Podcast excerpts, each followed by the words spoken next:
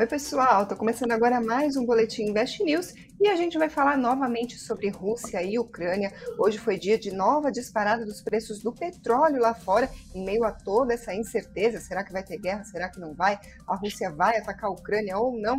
Só que no meio disso tudo, ao contrário do que aconteceu na semana passada, a Petrobras caiu com força na bolsa hoje. A gente vai entender um pouquinho desse movimento e também falar sobre outras notícias que mexeram com o mercado financeiro. Outro ponto do dia é o Fed. A gente está na expectativa para saber o que, que vai ser do rumo da taxa de juros, o que será que o investidor brasileiro pode fazer para se posicionar na iminência da alta das taxas por lá. E para falar desses assuntos, hoje quem está comigo é Eduardo Pérez, analista da Nuinvest. Bem-vindo, Edu. Oi, Carolina, boa noite. Boa noite a todo mundo que está acompanhando a gente nesse fechamento de hoje. Vamos lá para mais um, um dia de missão.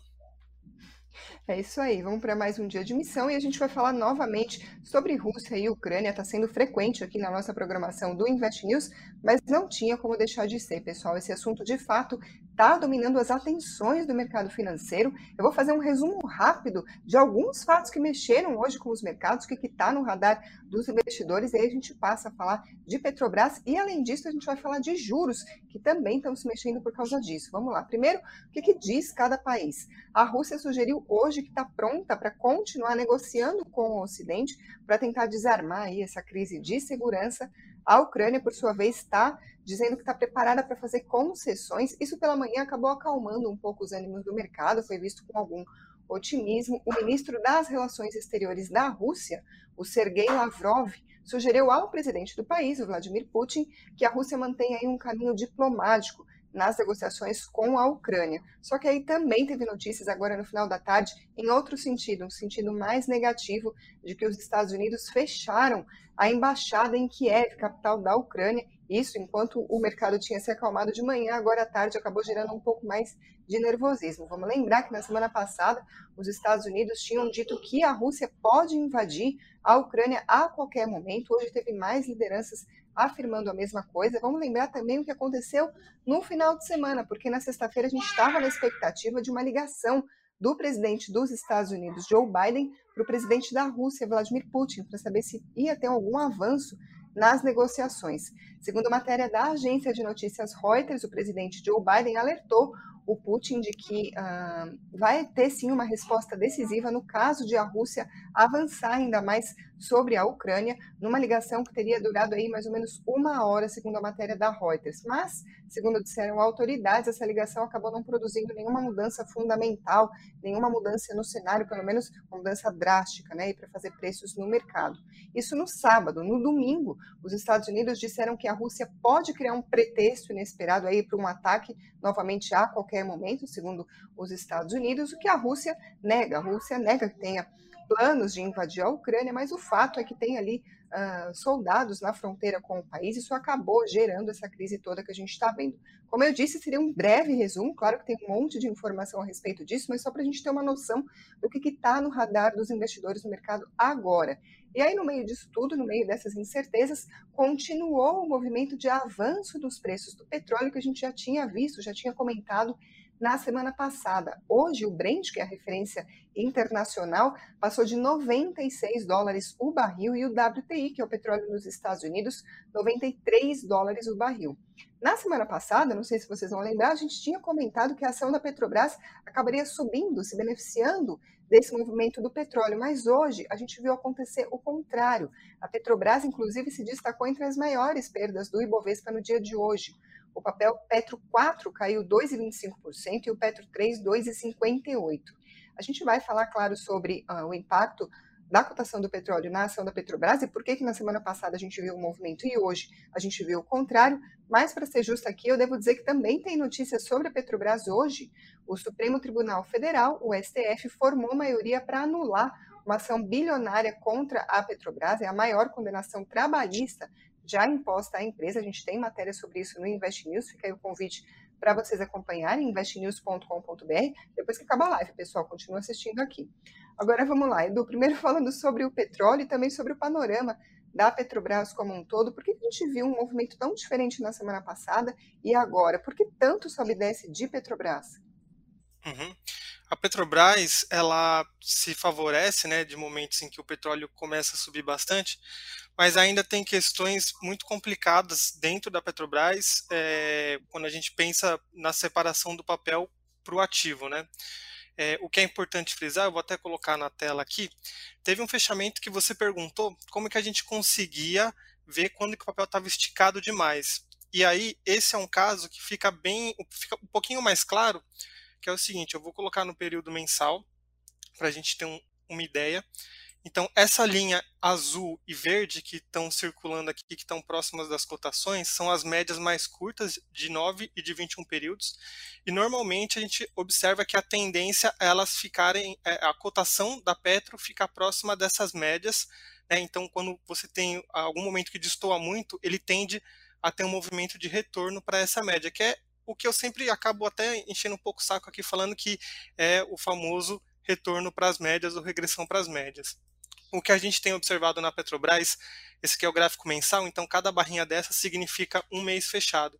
Então a gente tem aqui, ó, precisamente, é, se a gente não contar esse aqui que não foi tão positivo, já são um, dois, três, quatro meses de altas no, na ação da Petrobras. E quando a gente compara com o histórico do papel, de sempre estar próximo dessas duas médias, é, a gente nota também que atualmente a cotação está nos R$ reais e está bem distante das duas médias, tanto a mais curta como a que seria menos curta, né? não seria exatamente a longa.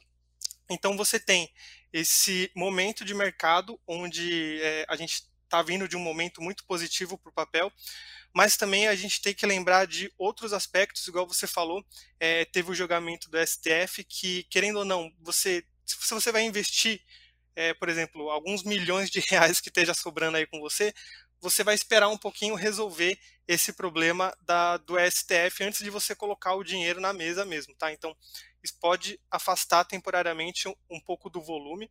É, você tem outras questões também, que é, é a, eu chamaria de gambiarra política, eu não consigo encontrar um termo muito mais técnico para isso.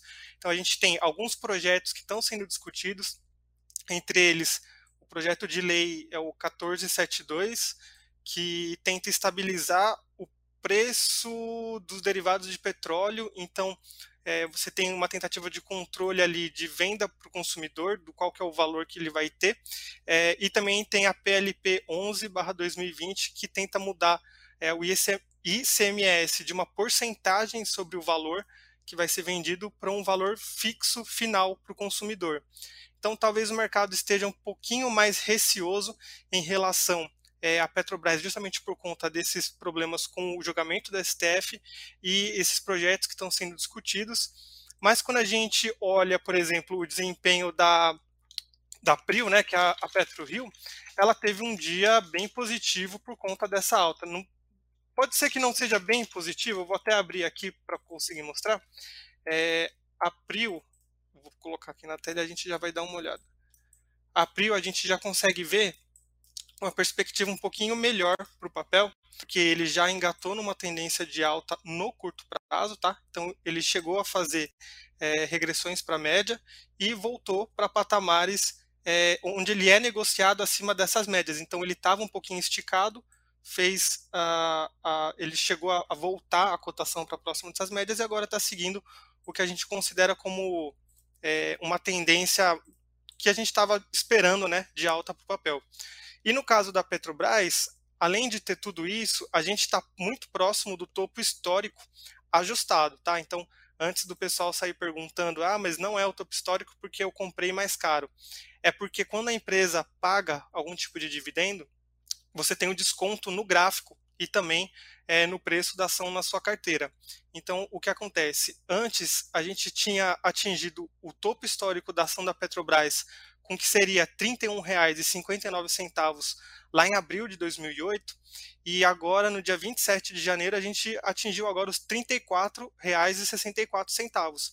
Então, é um patamar que, historicamente, ele é é, um dos patamares mais altos, no caso desse aqui de janeiro, ele é o mais alto, e o papel é normal ele ter essa dificuldade para romper esse nível justamente porque é o patamar mais, patamar mais alto, quem já vinha carregando de um tempo para cá começa a se desfazer da posição ou para garantir lucro ou para zerar a posição. Então é normal você ter alguns dias ali de correção. É, em relação a resultados, os resultados das, das petroleiras, né, os analistas especializados nesse setor, eles estão otimistas com os números, é, não vão ser números assim que na comparação trimestral ou anual sejam necessariamente maiores e melhores, mas é, o, o, valor ali que você vai ter de EBITDA, o preço do petróleo subindo acaba ajudando bastante essas empresas e a desvalorização do real frente ao dólar também ajuda esse tipo de empresa. Então, para o investidor que tem alguma delas em carteira, fica de olho no, na divulgação de resultados a gente está aí no período de balanço, vai continuar essa semana com tudo, e a gente pode ter oscilação no mercado. Inclusive, para o índice Bovespa, é muito interessante a Petrobras é, apresentar bons números, né, justamente para poder sustentar um período maior de alta. Ou seja, resumindo, é aquela resposta que a gente ouve até com alguma frequência, inclusive dos analistas gráficos, está caindo porque subiu, é isso? No dia de hoje, sim, é exatamente isso. Caiu muito na sexta, é, aliás, subiu muito na sexta e hoje é normal, é o que a gente sempre fala, tem uma pernada muito forte, o pessoal começa a realizar uma parte do lucro, porque querendo ou não, por mais que a empresa tenha bom fundamento, quando a gente está vendo o preço da carteira subir, descer, subir, descer, quando sobe muito a gente quer garantir um pouquinho de lucro, então é normal.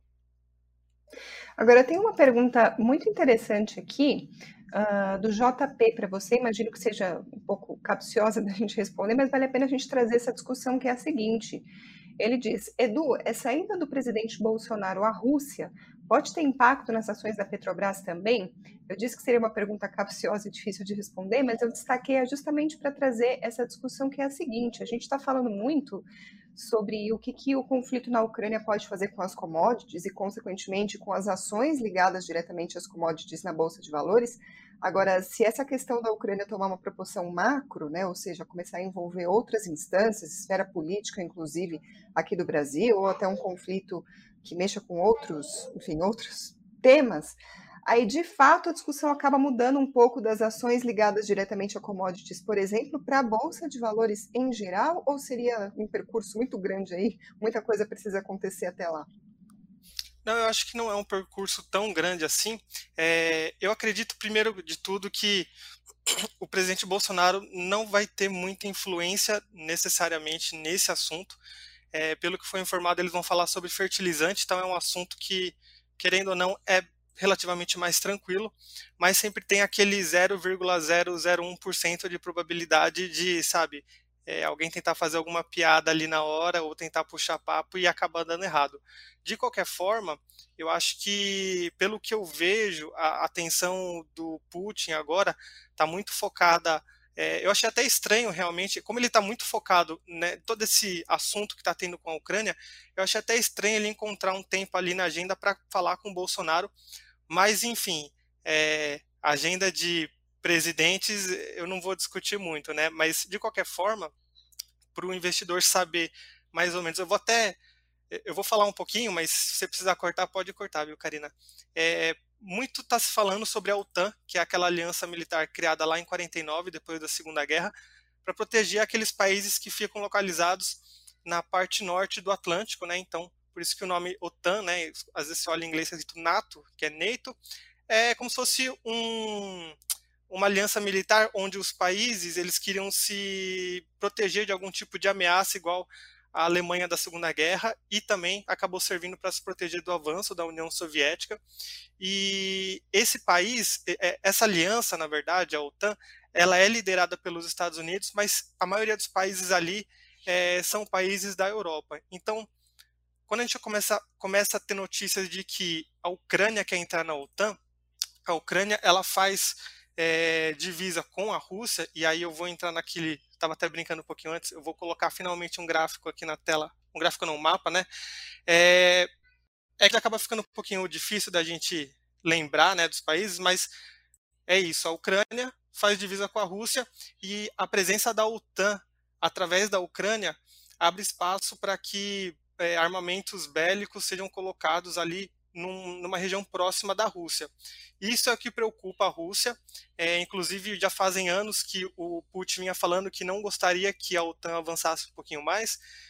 E é, eu acho que o que pode escalar esse clima de tensão, na minha opinião, é se a China é, tomar um partido nesse momento. Eu falo isso da China porque a gente não está, pelo menos eu não vejo muita notícia sobre isso, mas no comecinho de 2022 a China não gostou que os Estados Unidos fecharam um acordo é, de venda de um sistema militar antimísseis para Taiwan, no valor, se eu não me engano, de 100 mil dólares. E por que, que a China não gostou? Primeiro de tudo, Taiwan é um paísinho, é um paísinho, é uma ilha, né, que fica bem da costa da China. É, é um país considerado pela China como um, um país, um, eles chamam de província desertora. Então, pensando lá na época da Guerra Fria, a gente tinha só a China, aí Taiwan quis se separar da China para ficar do lado capitalista e a China ficou do lado comunista. Assim, resumindo bastante.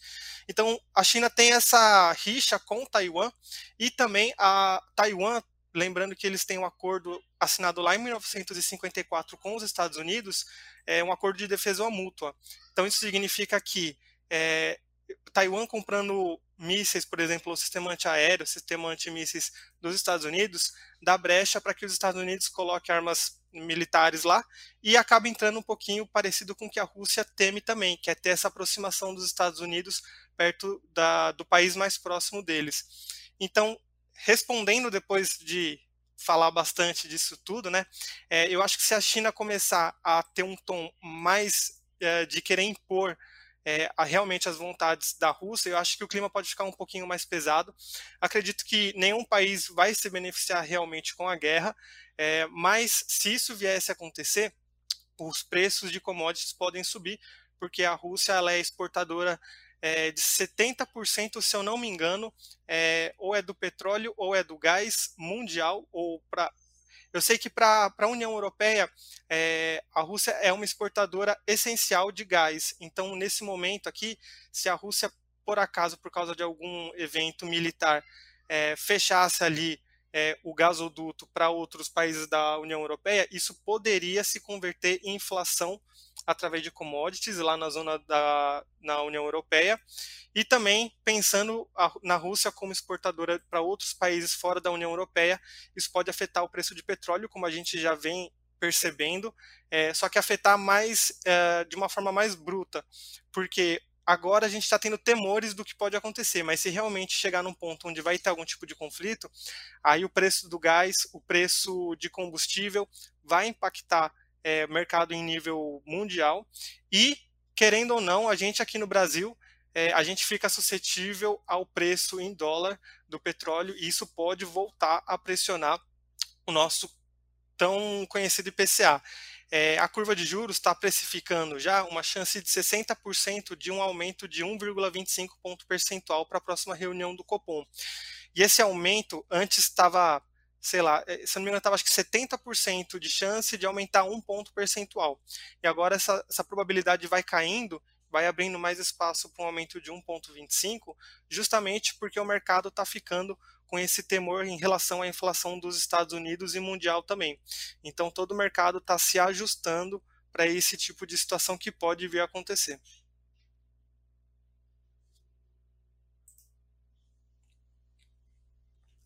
Aqui ficou mudo, Karina. Desculpa. Ou seja, eu estava dizendo, listando aqui, inflação, uh, juros, ação da Petrobras, o Ibovespa, a agenda do presidente, política internacional e história. É por isso que o pessoal diz aqui no chat, por exemplo, uh, Fábio Lara, Eduardo dando aula de história, André Costa, eita cinto do Batman, bom esse Edu. Só história triste. Edu, o analista MacGyver. Então é por isso, Edu, que a gente recebe esse tipo de comentário. Boa. Obrigado. Legal ver esse feedback do pessoal. É isso aí, pessoal. Vamos começar a falar sobre outras notícias que também mexeram com o mercado financeiro. A gente vai falar do Boletim Focus, que saiu hoje de manhã, sai toda segunda-feira, o relatório do Banco Central com as previsões de analistas, economistas para a economia brasileira e a má notícia é que teve piora nas projeções para o IPCA e aí as projeções para a taxa Selic nesse ano também subiram. A IPCA 2022, a previsão passou de 5,44 para 5,50 e a Selic em 2022, ao término desse ano, a previsão passou de 11,75 para 12,25. PIB ficou tudo igual, crescimento de 0,3%. Isso para 2022. Agora, 2023, IPCA, a previsão segue 3,5%, Selic segue em 8%. Agora teve mudança para o PIB, mudança para um pouquinho pior. A previsão de crescimento passou de 1,53% para 1,5%. Agora, falar um pouquinho sobre dinheiro esquecido. Começou hoje a valer o site do Banco Central para as pessoas consultarem se tem dinheiro esquecido nos bancos, instituições financeiras, alguma conta que a gente tinha e não se lembra ou esqueceu de sacar. Segundo o Banco Central, foram feitas 20 milhões e meio de consultas de CPFs e CNPJs até o meio-dia de hoje no sistema Valores a Receber. Se você precisa consultar, valoresareceber.bcb.gov.br. No Invest News, a gente tem inclusive um passo a passo de como que consulta para saber se você tem dinheiro esquecido. Nesse cenário, hoje o dólar caiu 0,43% a R$ 5,21 e o Bitcoin, por volta das 18 horas, subia 0,1% aos R$ 221.020. Agora, o Ibovespa hoje subiu 0,29% aos 113.899 pontos. Vou passar agora para os destaques das ações que compõem o Ibovespa, isso no pregão de hoje. Quem liderou as perdas, como a gente estava comentando, foi a Petrobras. O papel 3 caiu 2,58%, a Marfrig caiu 2,53% e a Via 2,43%. Agora, na outra ponta, quem liderou foi o papel BID do Banco Inter. A BID 11 subiu 7,84%, a Pets hoje subiu 6,59% e a Ipera subiu 4,35%. Agora vamos falar um pouquinho mais de notícias lá de fora. Eu vou falar de juros nos Estados Unidos, porque está todo mundo na expectativa da reunião do Fed que acontece no mês que vem sobre os juros nos Estados Unidos, o que, que vai acontecer com a política monetária por lá. Só que declarações de autoridades do Fed já estão mexendo com o mercado e mexeram bastante hoje.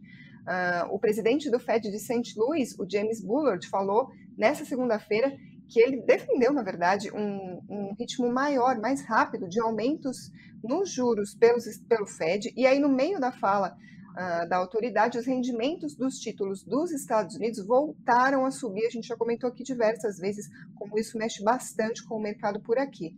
Agora, Edu, em meio a essa expectativa, praticamente já certo que o Fed vai subir os juros nos Estados Unidos, só falta saber o quão rápido e o quanto que isso vai acontecer. Quais são as opções para o investidor brasileiro para investir num cenário como esse? Uhum. É importante o investidor saber que ele tem opções e a B3 está trabalhando para conseguir ampliar esse leque de opções. Isso porque é, a gente consegue extrair da curva de juros qual é a expectativa do mercado, igual eu falei um pouquinho antes, que a gente estava vendo da Selic né, para o Copom, e tem para a decisão do Fed também esse tipo de consulta. Né? É, antes, o mercado estava esperando um aumento de 25 a 50 bases, né? Então é um aumento relativamente pequeno, lembrando que a taxa de juros de lá está entre 0 e 0,25. E agora a gente entra num momento em que o mercado fica aproximadamente com 60% de convicção que vai ser um aumento na próxima reunião, dia 16 do 3, entre 50 e 75 uh, ah, ponto percentual. Então a taxa deve sair para esses patamares de é, 0,50 e 0,75. E na verdade, quando a gente observa o comportamento do que o mercado espera, é, o mercado está precificando realmente é, altas mais firmes da taxa de juros, né? Por exemplo, se a gente fosse levar em conta que o mercado espera para o final de dezembro, porque a gente tem uma reunião do Fed em 14 de dezembro desse ano, apesar de não ser uma unanimidade, é, consenso geral de mercado, o mercado espera que a taxa de juros dos Estados Unidos termine próxima de 1,75 até 2 pontos percentual. Então, uma taxa de juros que hoje está em 0 e, e 0,25 subiria bastante, de 1,75% para 2%. Né? Nesse caso, como a gente está falando de uma taxa que está em 0%, a gente pode falar em 2%, 2 pontos percentuais. E para o investidor que quer se proteger desse tipo de movimento de mercado, é, a B3 lançou hoje alguns ETFs na verdade são BDRs de ETFs de renda fixa dos Estados Unidos. Por enquanto, eles são exclusivos só para quem é investidor qualificado, mas eu acredito que a B3 deva rever com o tempo isso para que seja mais acessível para o público em geral. Mas você tem agora acesso a ETFs que seguem é, um, um, mix de títulos do Tesouro Nacional, né, do Tesouro dos Estados Unidos, com vários durations diferentes. Então, são prazos, é como se fosse um, um ETF que a gente tem aqui de renda fixa, né? o IMAB, por exemplo, é, você tem de títulos que são de menos de um ano de vencimento, títulos que são de 1 a 3 anos, 3 a 7, 7 a 10, até títulos que vencem a partir de 20 anos para frente. Então, o investidor consegue ter uma parte do portfólio dele que se protege nesses momentos investindo nesse tipo de produto. Aqui a gente também tem os ETFs de renda fixa, mas você acaba é, investindo, por exemplo, você não tem um índice 100% pós-fixado que siga a variação da Selic. A gente tem é, ETFs de renda fixa que focam bastante em títulos como se fosse uma cesta do IPCA+, e títulos pré-fixados. Então, para o investidor em geral que está pensando num âmbito mais global, ele tem essas boas opções de investir em títulos da Treasuries, né, do, do Tesouro norte-americano, sem necessariamente abrir uma conta lá fora. Porque às vezes muita parte do processo burocrático para você fazer esse investimento lá fora é você abrir a conta, é você fazer a remessa, aí você tem toda a diferença entre tributação que você tem que ver como é que vai ficar. Então aqui a B3 realmente eu acho que ela acertou bastante só não daria um 10 para B3 porque não abriu para o investidor de varejo, mas eu entendo também que é um mercado relativamente novo, então eu acredito que com o tempo eles vão começar a liberar sim. Isso aí, pessoal. Com isso, então, a gente encerra o Boletim Invest News de hoje. Mas amanhã, claro, tem mais. Muito obrigada a vocês que nos acompanham. Deixa o like se você gostou desse vídeo. Se inscreva no canal se você é novo por aqui e ainda não fez isso. E muito obrigada também a quem está ouvindo por podcast ou pela Alexa. Obrigada, Edu. Valeu, Karina. Até mais, pessoal. Tchau, tchau.